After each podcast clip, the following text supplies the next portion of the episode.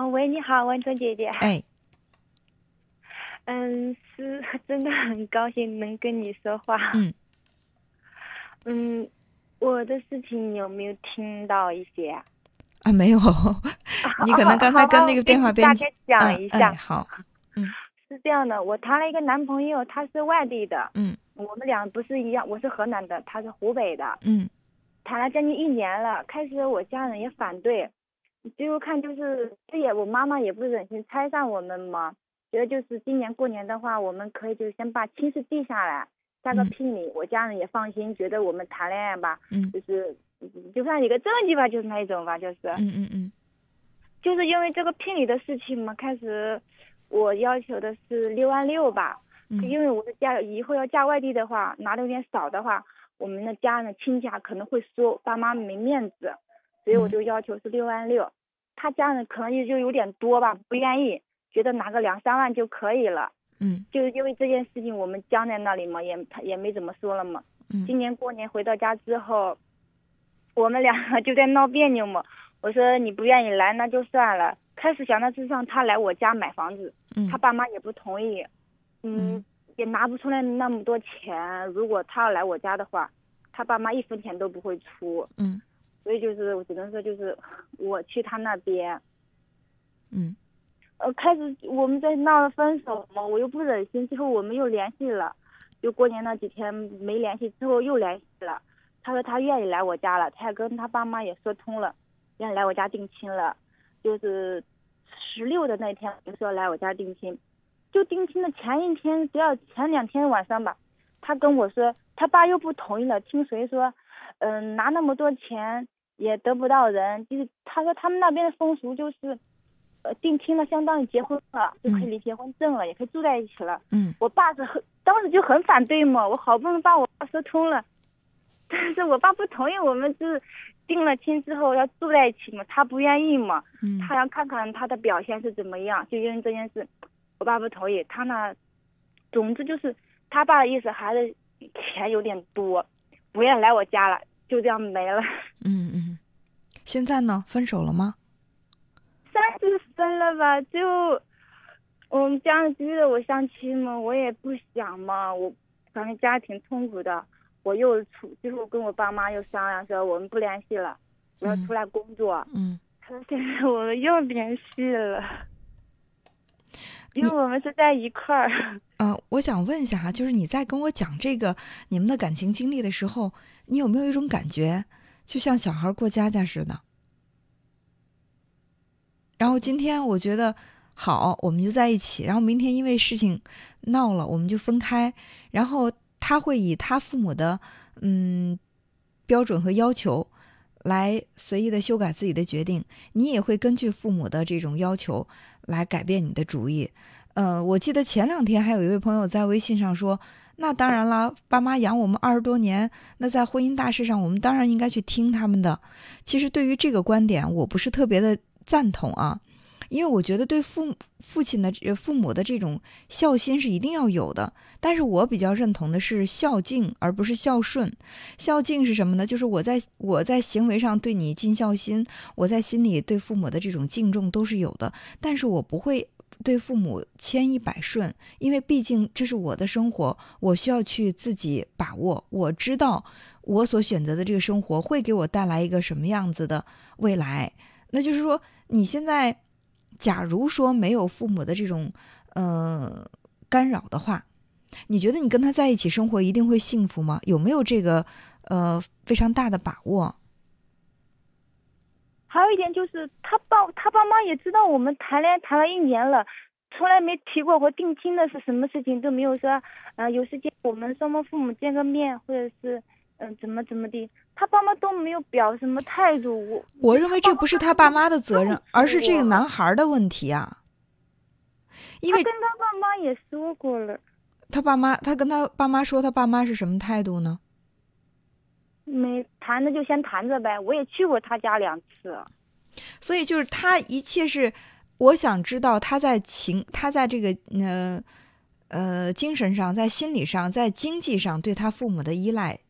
重不重？不重。他说他毕业初中毕业之后，都是自己一个人生活，挣钱干嘛的。那为那如果说这六万六他自己能够拿得出来的话，嗯，他又那么爱你，他完全可以不告诉他父母，他给你拿了六万六，他直接把钱给给到你这边就可以了。因为今年他刚买了一辆车，他钱不够。所以说他对在经济上还是对他父母有依赖的，是吗？对他父母拿不了那么多对。包括他买买房子也好，他还是希望爸妈给他出钱的。对，所以他妈妈出钱买不了。所以你想啊，呃，站在他父母的立场来考虑问题，钱你让我出，你又不让我插手你的生活，我会开心吗？你要不然就对我完全不依赖，你什么都是自己来。那我既然就是没有帮到你，你那么大的能力去安排好自己的生活，无论是在生活上还是在经济上，都能够很独立。爸妈也相信你的选择就是对的、正确的、适合自己的。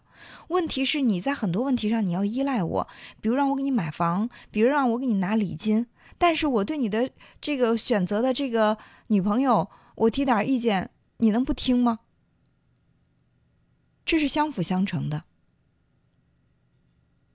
所以也不要怪他爸妈，嗯、对你们的事情干涉太多，因为人的心理都是这样的，我付出了多少，我就要有多大的主动权。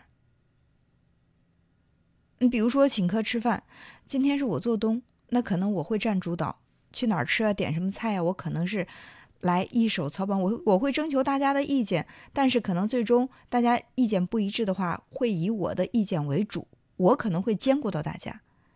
但是你对于就是被请的那个一大群人，不是说哪个人说他被请客了，然后他一分钱没出，他还说不行，我们必须要到哪儿去，不到那儿不行。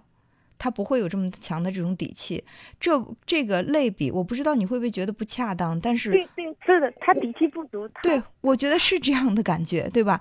因为你你在经济上你依赖我，你干嘛不让我提意见呢？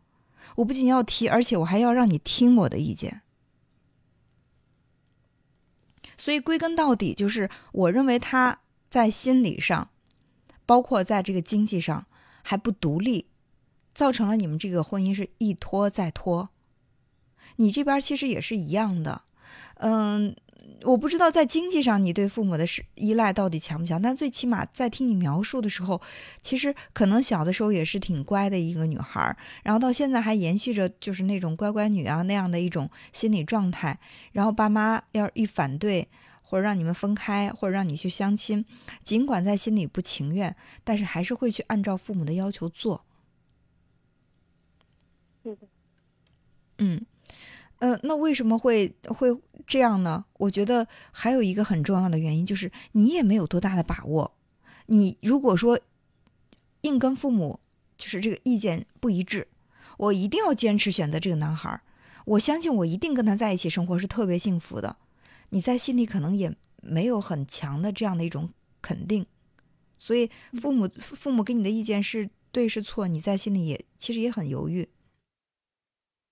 是的，好难的感觉。嗯因为你对这段感情也没有信心，所以你才会容易被别人干扰。当你自己拿定主意的时候，任何人干扰不了你。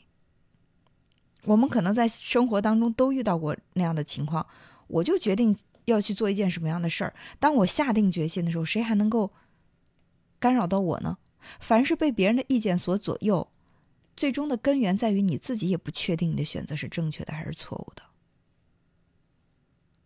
是，觉得有时候就是怕会怕后悔。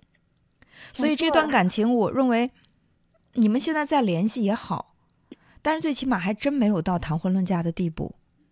可是你应该在一个规定的时间当中去做一个决定，因为感情越拖越伤。如果你们再拖一年两年，我且不说女孩子拖再拖一两年，年龄可能会不占优势，这是很世俗的一种说法，但是也却在现实生活当中也很重要。而且呢，人的感情是这样的，你拖得久了，可能到最后你会疲惫，你不会是不仅仅是对这段感情疲惫，你甚至会对爱情感到疲惫，产生那种不信任，它会直接的影响到你今后的感情生活。所以我认为爱情值得等待，但是你等待的期限在心里面一定要有，要给自己一个确定，这段感情它还值得我等多久，而不是我无无限期的等下去，因为你越等越心凉，你心凉的不是这段感情，不是这个人，可能是爱情，甚至有可能会是婚姻。好好的就这个问题跟你的男朋友沟通一下，看看他究竟有多大的把握去掌控自己未来的生活。他有时候也需要我给他勇气。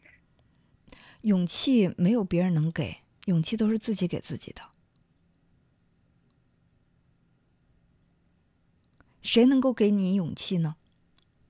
我比如说，你来打电话找我，你是希望我能够给你带来一些。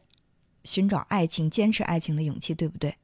但是我所能给你的是帮助你来寻找到你内在的那部分勇气，但我不可能把我的勇气直接给你的，是吗？所以说，你当然可以去鼓励这个男孩，但是最终他对未来生活的这种把握，他对你们未来的设计，还是在于他，在于你们两个共同来有一个探讨、有一个商议，而不是说你能够给他。多么实实在在的勇气！每个人的勇气都在自己的内在，